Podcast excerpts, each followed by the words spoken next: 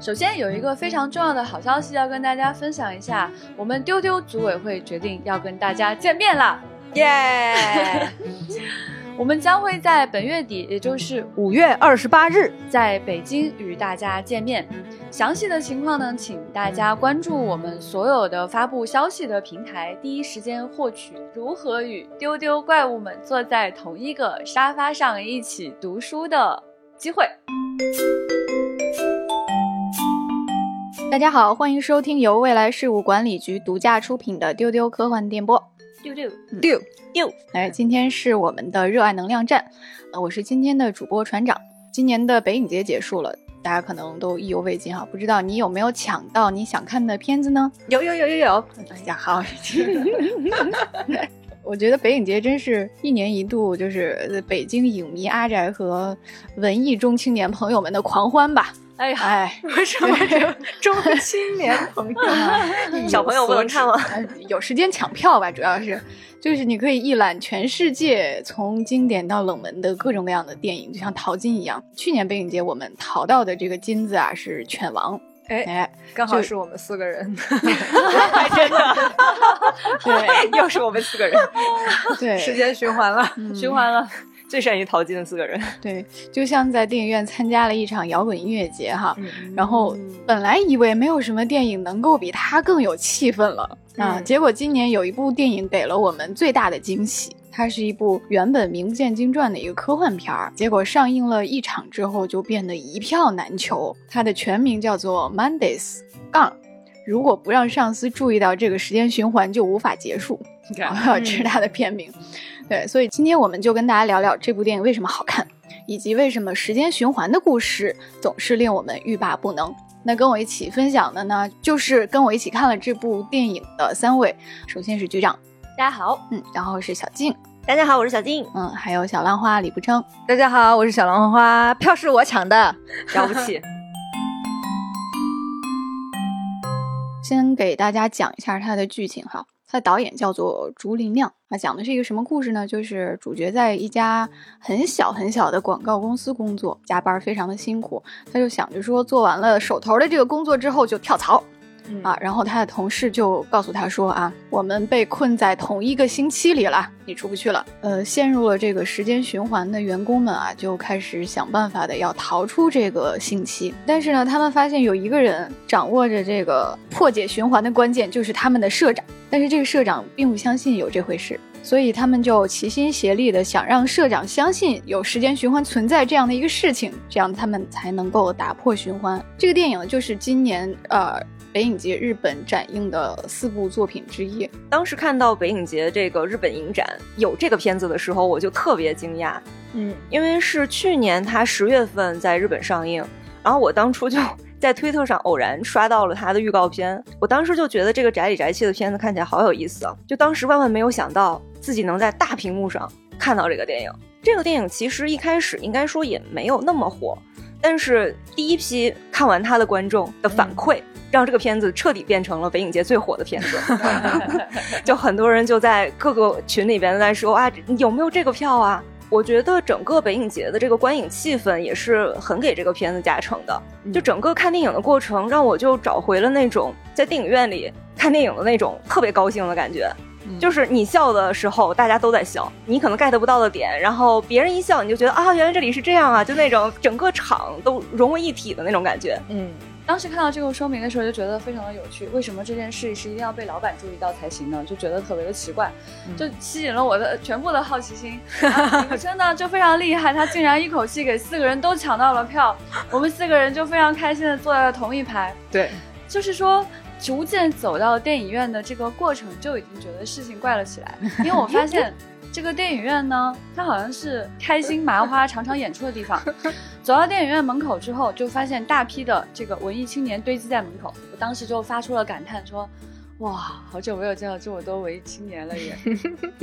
当我们坐到礼堂里面的时候呢，我觉得这个礼堂确实跟一般的影院不太一样，嗯，就是它其实那个斜坡的坡度不是很高，你就真的有种整个人陷进去的感觉。嗯然后座位也特别的舒服，而且呢，因为它是一个演出礼堂，所以它是有二层的。嗯就是没有想到说这一场真的是做的满满当当。从哪里大家开始表现出一种整齐划一的感觉的呢？就是在影片开头的时候，先有一段北影节的介绍，然后有四位日本导演来跟大家致谢。到了我们这个片子的导演竹林亮，他说我以前还拍过一个时间循环的短片，然后这边就出现了一个小画框，就是他以前拍的那个短片，是一个 vlog 博主嗯演的一个 vlog。其实就是一日循环的故事。这个片子当时在 B 站上线之后，播放量是非常高的，嗯所以可能当时这一下就击中了观众，大家引起了强烈的共鸣。我就听见全场齐刷刷的声音说：“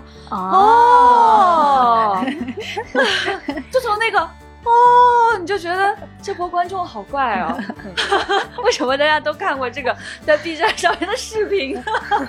所以说，全场观众应该都是冲着时间循环这个题材来的。嗯嗯哇，真的，在整个观影的过程当中，观众都非常的热烈，在每一个笑点，大家笑的都很大声。嗯。嗯，然后在一些出其不意的地方，大家都热烈的鼓掌，对，就是因为它这个有一个层层向上汇报的过程吧，嗯。所以观众就会看到说，哦，原来汇报的过程做得很好，大家就鼓起了社畜的掌声。这个时候就觉得说，啊、整个礼堂真的是为了这场莫名其妙的一日循环的演出在鼓掌的感觉，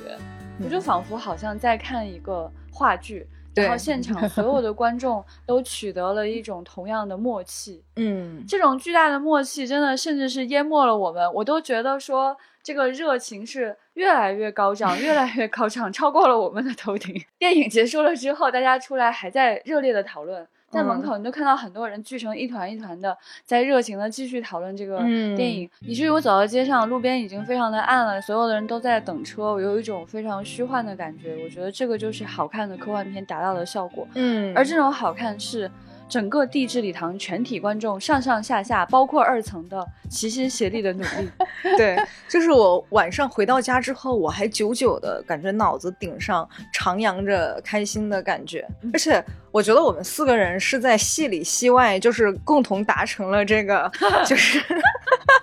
带着老板一起实践循环的感觉，就是啊局长就说：“怪不得你们三个要带我来看这个电影。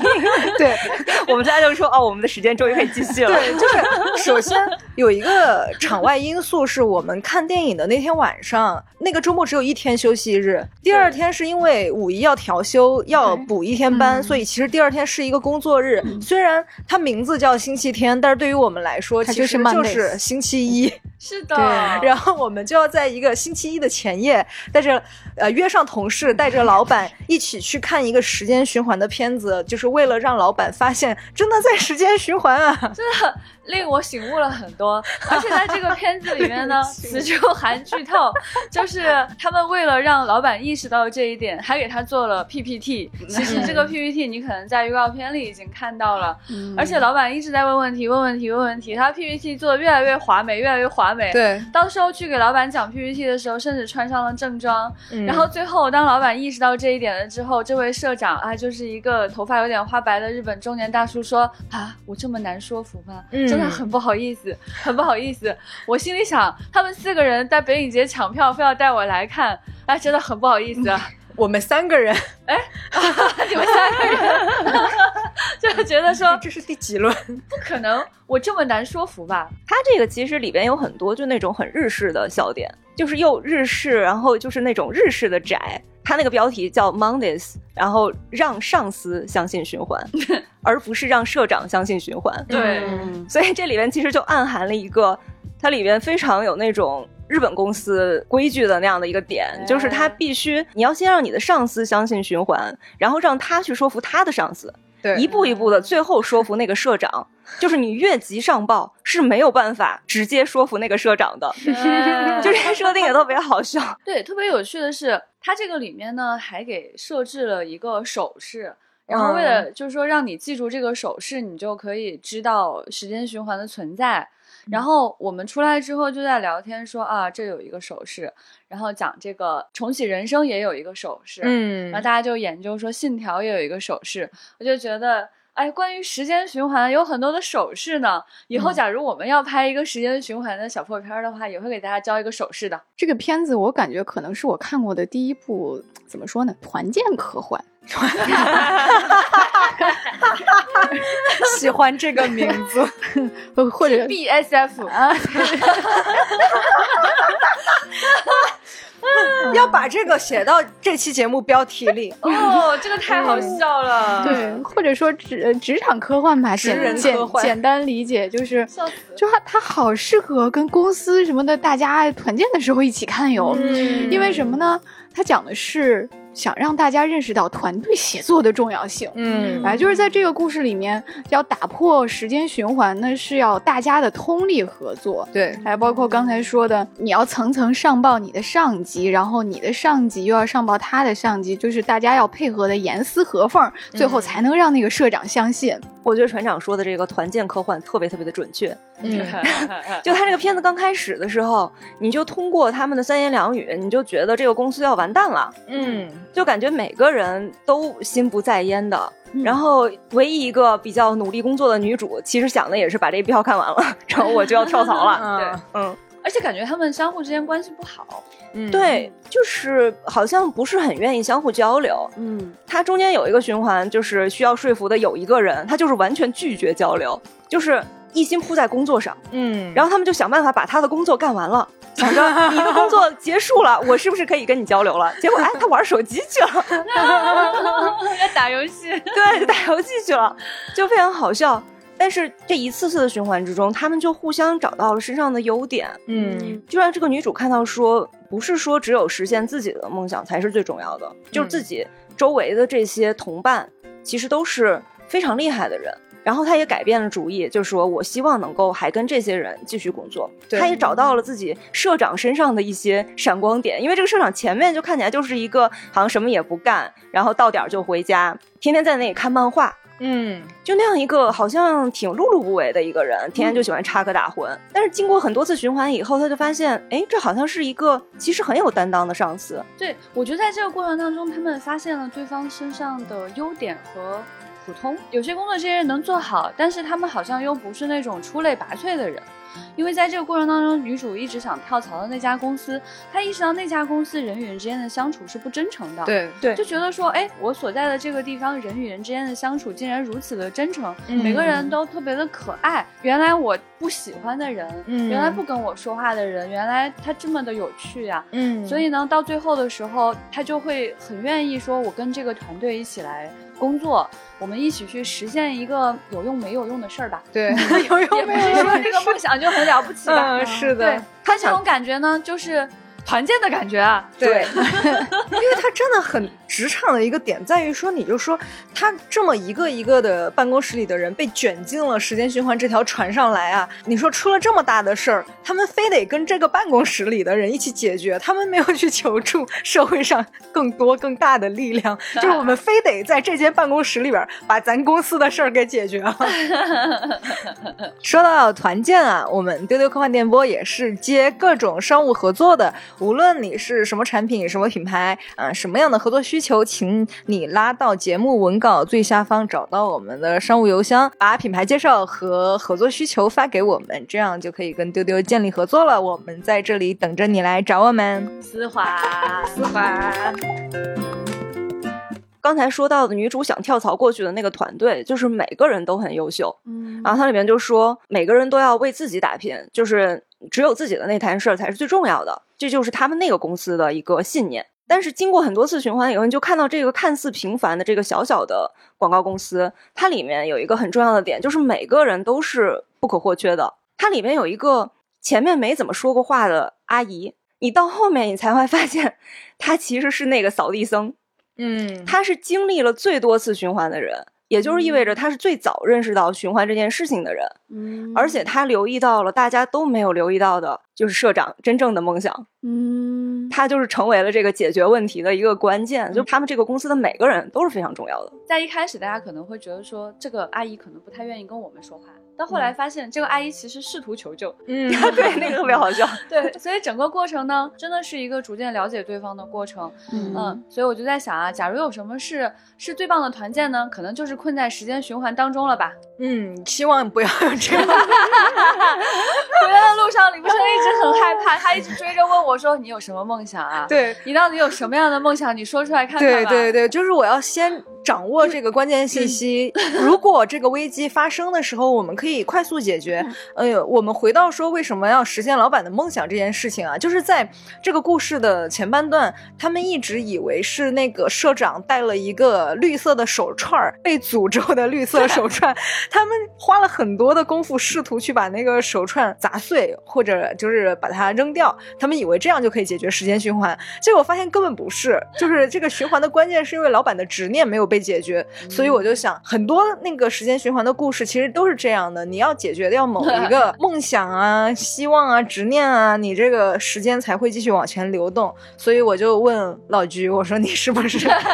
想什么梦想，有什么执念？然后李不琛就问我说：“你该不会有什么长篇没有写完吧？” 我他说：“让我们大家一起来帮你写吧。”我想啊，这个真的是给所有人添麻烦的梦想啊！写长篇吗？真的太麻烦了，我是想的，如果是这样的梦想的话，在我都有点不太想去完成它。话说到这个导演，他之前拍的那个时间循环短片就很好笑，呃，嗯是一个 vlog 博主叫浅葱喵，然后他去旅游，这个看起来一开始就非常像他自己的旅游片，嗯，因为他平时就是这么拍的，就是很精美的。你看着看着，突然觉得。哎，不对，就是他第二天早上起来吃早餐的时候，老板娘的这个碗同一个地方同一时间掉了下来，嗯你就会觉得，哎，哦吼，就是这样的一个片子，他在同一个地方旅行，直到他跟每个人建立了深度的关系，直到他最后跟大家一起去参加了一个夏季的一个音乐会。其实最后的结局真的非常非常的感人，他的拍摄手法特别特别简单，一直是这种自拍的 vlog 模式，所以这个片子当时的播放量非常非常的高。在 B 站应该也突破了千万的播放量吧，推荐大家去看，它叫做 Hello Brand New World，嗯，应该就是打破了时间循环的意思。那么就非常有趣的发现说，哎，其实时间循环的作品实在是太多太多了。不仅仅说我们看过了很多时间循环的片子，我们在丢丢上也聊过了很多时间循环的片子。嗯我们在我们的公众号上也写过了很多关于时间循环的内容，甚至我们在每一年的某一天还需要持续发同样的内容，我们自己在制造时间循环的漩涡。对哎 对，数一数，光是丢丢我们就聊过得有八九期吧。啊，就除了神秘博士有关的 这除了个，除了神秘博士，因为神秘博士就已经有八期了。对对对对对，我们聊过很多时间循环的电影哈，比如那个修空调的那个《夏日时光机》嗯啊，然后我们还聊过这个四叠半神话大戏嗯啊，然后还有今年非常热的日剧《重启人生》啊，也是一个循环的故事。所以接下来这趴我们就想聊聊说时间循环的故事为什么如此的令我们着迷。我觉得最直接的一个原因就是它是人类的朴素愿望了对啊，就是大家都想有后悔药这种东西。嗯啊，我不想过很多个星期一呢。对，一个是后悔，还有一个是逃避吧。啊，嗯对，就是大家看一看时间循环的故事的这种前身哈，比如说这个神话里的各种各样的故事，还各种预言，比如说这个西西弗斯不断的推石头上山，嗯还有这个普罗米修斯他的这个肝脏不断被啄了长，长了啄啊，还有什么这个浦岛太郎的故事呀，桃花源记的故事呀，其实都是人对生老病死的恐惧和对嗯美好事物的留恋。所以呢，就是当循环故事戳中我们这种内心深处的渴望的时候，你就会拍手称快，真的非常沉重，但是也非常的过瘾。比如说《阳光春日》是因为什么呢？不上写暑假作业，对吧？这个 还有谈恋爱，对，还有这个四叠半神话大戏，它为什么要循环呢？是因为这个大学生逃课，这个消极避世、虚度光阴啊，大家都还有这个谈恋爱不敢去表白，这个大家也都有同感。呃，还有其实金敏也刻画过时间循环，嗯比如说他的这个这个红辣椒里面，就这个老警察呢，他沉浸在过去的人生里，他说昭和时代真好呀。这个还是昭和时代的小偷像小偷 啊，昭和时代的香烟也更好抽。这还押上韵了。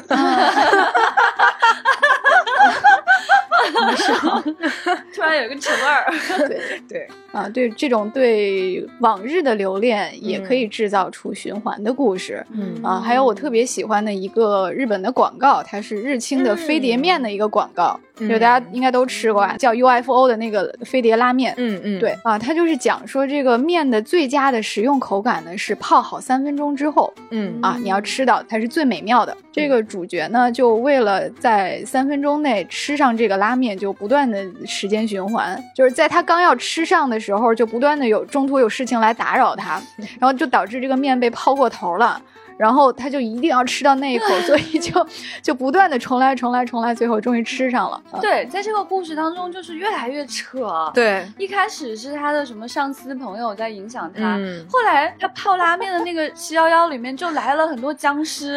然后再后来又来了外外星星人，好扯啊！推大家去看这个。特别好笑，我就特别喜欢那个广告，而且看完之后你一定会想要买一碗那个面吃。对对对，就怎么老是吃不上，就在那个临界点的地方。因为刚才船长有提到一个词，就是人类的本能。我觉得那个 UFO 那个广告，它就特别痛击了我的本能。就是我泡面的时候，我就有一个我喜欢吃稍微硬一点的，所以一般比如呃，如果说明书写的是三分钟，我就泡两分钟，然后两分钟之后打开，立刻就要把那个第至少要第一口要吃上。如果我第一口没吃上，我觉得这一碗都白吃了。啊，如果这个时候有什么人、什么事打断我，我真的会想要重新再来。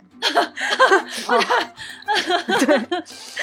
对，就说回到这个时间循环，但是我觉得你嗯。这个泡面重新再来的成本其实很低嘛，你再吃一碗嘛，嗯。你不要给我们制造时间循环嘛，何必吧？哎呀，说不定就是你们已经被我裹挟着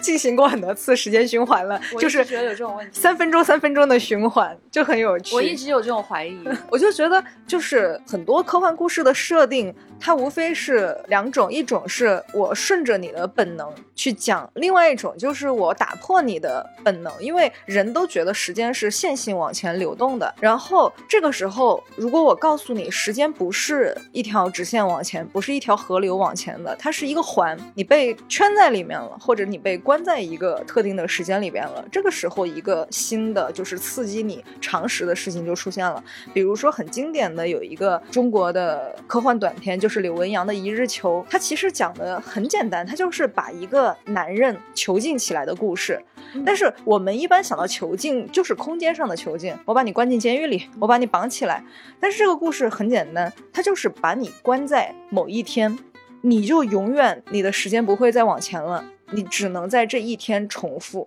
其实，在时间的意义上，你也被囚禁了。对这篇嗯小说，我觉得它制造的惊喜感是非常强的。嗯它那个切入点非常有趣，它讲的就是在一个普通的小旅馆，嗯然后这个前台的服务员发现这个人怪怪的，对，在一天当中回来了很多次，嗯但是表现出他好像，呃，在不同的时段有不同的状态，有更沧桑的，有更年轻的，对他就感觉非常的惊讶。那当他打开这扇门的时候，发现这个房间里面写满了字，嗯所以这个小短片可以说是一个非常惊艳的小短片，推荐大家去看。嗯，是的。然后呢，说回到人，就是另一种本能啊，就是刚才提到的，说就是后悔药这件事情，我们很多时候潜意识都会觉得说。一个事情发生了之后，就会脑补说，哎，如果我重来一遍，我会做得更好。而且人都很相信量变引起质变这个事，我们相信训练的力量、锻炼的力量，就是重复做一件事情，什么好记性不如烂笔头什么的。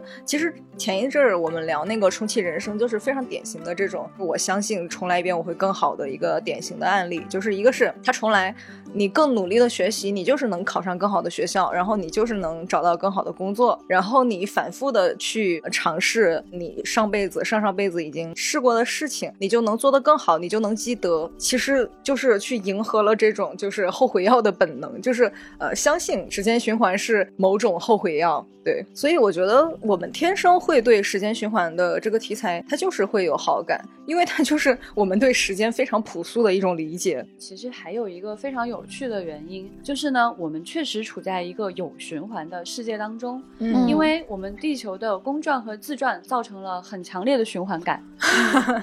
就是太阳呢会从这边升起，会从那边落下。嗯就是当你觉得日子日复一日的时候，你仿佛陷入了某种循环。其实这种感觉也非常像 Mondays 提供给我们的那种社畜感，就是我去上班，我每一天做的事情似乎是差不多的，嗯我周围的人的状态也是差不多的。嗯那么这样的一种感受，就会让我们产生一些错觉，说时间该不会真的是在循环吧？那么再推演一步，就是假如它真的在循环，嗯又是一种什么样的状态呢？我们是不是能够发现，我们将会如何去打破？是想一种可能性说，我们不是生活在这样的一颗星球，嗯我们并没有公转和自转，我们就是这样的一个星舰文明，或者说，我就是一个很奇怪的星球，在这个宇宙中一路狂奔。比如说，我的这个公转的这个时长远远大于我们生命的时长，嗯那我们是感觉不到循环的。嗯我们有可能不会那么的去着迷循环这样的一种故事的可能性。嗯嗯，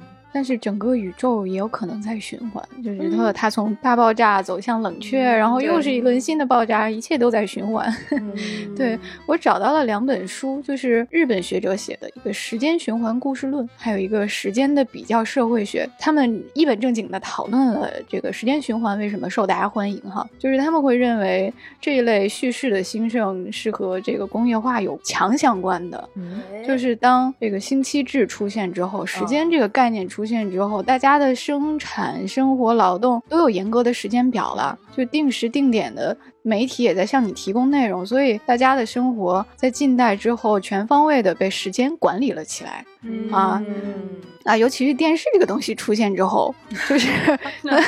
大家完全被这个电视的时间表给束缚住了。在这其中呢，他们又觉得说日本人尤其的具有时间观念，就是甚至有时候有矫枉过正，就是那种死板的计划性，仿佛成了一种国民性一样。再加上这种高强度的职场环境呀，再加上日本有强大的游戏产业，大家都会消费游戏，都知道独档重来是怎么回事儿。嗯所以可能这就是为什么日本创作者对时间循环这个题材有天然的亲近吧。嗯啊就明明是幻想的故事，但是就是让我们那么的有实感，就是这种打破就戏内戏外的互文吧，总是能够让大家欲罢不能。我觉得这个主题看上去好像是挺老套的，就你已经看过了很多故事了。但是当你作为一个创作者去选择这个主题的时候，你永远可以把它写出新意。嗯因为刚才我们也讲，就是说它可以用来写任何故事，嗯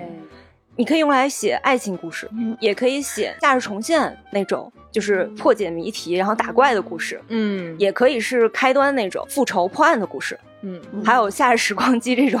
只是为了找到空调遥控器，然后这种非常青春热血，然后稍微有点白痴的这样的一种感觉的故事。然后也可以是 Mondays 这种，就是在成年人的世界里，如何去感受到周围人的重要，然后重新去追求自己的梦想的故事。嗯就是什么样的故事你都可以用循环这个方式去写。就是当你决定了一个主题，开始写这个循环的故事的时候，你有很多种方法写出一个不一样的故事。就是我觉得那个，就刚才提到的那个 UFO 的那个炒面的广告，它就是一个很典型的一个例子。就刚才船长也提到嘛，就是循环的故事，它很容易有一个游戏感，嗯嗯就是你在一遍一遍的通关，然后通不了，然后就回来了。嗯他那个 UFO 广告里头，它中间第一个目标是要三分钟之后把水倒掉。他完成了这个第一关以后，他后面再循环，他每次都回到这个点上。他的第二个目标是把这个面吃掉。然后他回来了以后，这个主角就心里边念叨了一句：“哦，这一关已经过了呀。”其实 Mondays 这个片子它也是有明确的，就是通关的感觉。嗯他一开始就告诉你说你是不能越级上报的，那就这个公司有多少个层级，你就有多少关，对嗯，你要一步一步的通关，然后才能够打到最后的那个大 boss。对，各种意义上的大 boss 那里。然后在这个过程之中，你就会看到很多导致你循环的，或者是能够帮助你打破循环的一些线索。然后你再根据这些线索一点一点的解决问题。这些线索的设置也就让这个故事更加的有趣。最后一步一步推到高潮，就是最后的这个一个出乎意料的一个结局。就是 Mondays 这个电影里面，就是大家都没有想到啊，社长居然有一个那样的梦想。然后 UFO 的那个广告里边，就是你怎么也想不到，居然是最后就是因为这一碗炒面，他吃了这一碗炒面，地球就毁灭了。就是你最开始看这个片子的时候，你就敞开了想，你都想不到它的结局。对，但是它又能够让你非常的意料之外，但是又可以说是情理之中。这个就是循环的故事，就是你可以不断的去把它给翻出乐趣来。我觉得还有一个原因就是重复，它本来就是一种具有美感的自然现象。说是自然现象好，还是物理规律好嘛？反正你看，在音乐里面，音乐的重复就可以构成新的旋律、啊，我们叫它卡农，对吧？那图案的重复可以构成花纹嗯啊。再比如说，很多创作者，比如说安野秀明，他用重复就制造了一种标志性的视听语言。那这种语言一看就是他的个人风格，嗯所以艺术就是从这种重复中诞生了。嗯，我觉得船长讲的这个美感特别有感触，嗯就是想到说我这一生玩过的最恐怖的游戏，就是 小岛秀夫做那个寂静岭的 demo。嗯他是在做什么呢？其实就是在做循环和重复。他就在一个房间里一直往前走，一直往前走，一直往前走。但是你感觉自己在往前走，但是会总会回到这个房间。嗯然后每次回来的时候，大部分内容是一模一样的，只是会有少量的不同。在这个当中，你的恐惧是越来越加剧，越来越加剧的，就是一种真的汗毛逐渐倒立的感受。所以这种重复它所带来的这种美感，恐怕是对我们人类来说真的是有强作用的。嗯之前还看到过有一个理论非常有趣嘛，就讲说关于平行宇宙的一些理论。嗯，那么平行宇宙到底是用什么样的方式来展开的呢？其中一种理论就会说它很像花被子，就是这种花纹，花被子，就是印花布上的这种花纹，它就是隔一段重复一个，隔一段重复一个，一望无际的铺展开来。这就有可能是我们所有的宇宙的一种形态。当然，嗯这种理解方式也确实是这种我们这种三维生物哈，嗯对二维世界的一种描述的这种方式。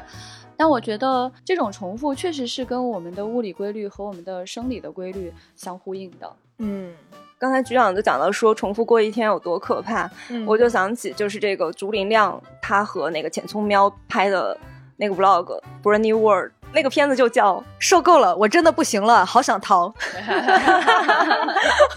就这个片名你就感觉是很可怕的，对但它其实开头是一个非常云淡风轻的一个开头，嗯它就是度过了好像没有那么顺利的一天，嗯，但是这一天他重复了五千多次。好崩溃啊！对，当他重复五千多次的时候，他就开始哭，然后就说啊，我不行了，好想离开这里，嗯好想离开这一天。那他后来就振作起来了，就说，那我既然都要过这一天的话，我不如把它过得开心一点。嗯但其实你想想的话，这是一个很深刻的事情。就我们经常会觉得某一天是我们不喜欢的，嗯比如说它是星期一，或者说它下雨了，或者是说我可能扭到脚了，或者是有什么不高兴的事情。但是它对你你来说都是这一生之中最重要的一天。就这个片子，它最开始是投稿在那个 YouTube 上面，它不光是在 B 站火，它在全世界范围都非常火。它发在 YouTube 上之后，就三天就有三百万次的播放，然后很快就超过了五千万的播放。也就是说，这种不能碌碌无为的，就是度过这样的一天的这样的感觉，是击中了很多很多人的。嗯它最后有一个很棒的一个结尾，就很推荐大家看。就你看了以后，你会觉得有一种我要振作起来的感觉。是的，是的，而且非常的温暖。对，其实 Mondays 它因为是都是这个竹林亮写的这个剧本，然后自己指导的嘛，嗯，所以 Mondays 里边也其实有类似的这样的一种感觉。就最开始说服主角他们的公司在进入循环的这样的一个人，然后这个主角听说了以后就问他，就说。你既然知道星期一总是会来的，那你为什么就还要来上班呢？你为什么不出去玩呢？然后那个人就说：“那我不知道什么时候这个循环就会结束，我的正常的日常就会开始，所以我还是要每天好好过。”这个其实有同样的，就是竹林亮想告诉大家的事情在里边的。我觉得他这个都是想告诉大家说，你还是要每天好好过，因为你不知道你后面的那一天会是什么样的，也许就会有一个新的开始。还有一个特别实在的原因，就是它可以花很低的钱就制造出奇观来。嗯，对，可能是这个题材真的对创作者实在是有太大的诱惑了，真的事倍功半。嗯就比如说，所有的时间循环故事里面，我们都喜欢看那个熟能生巧的桥段，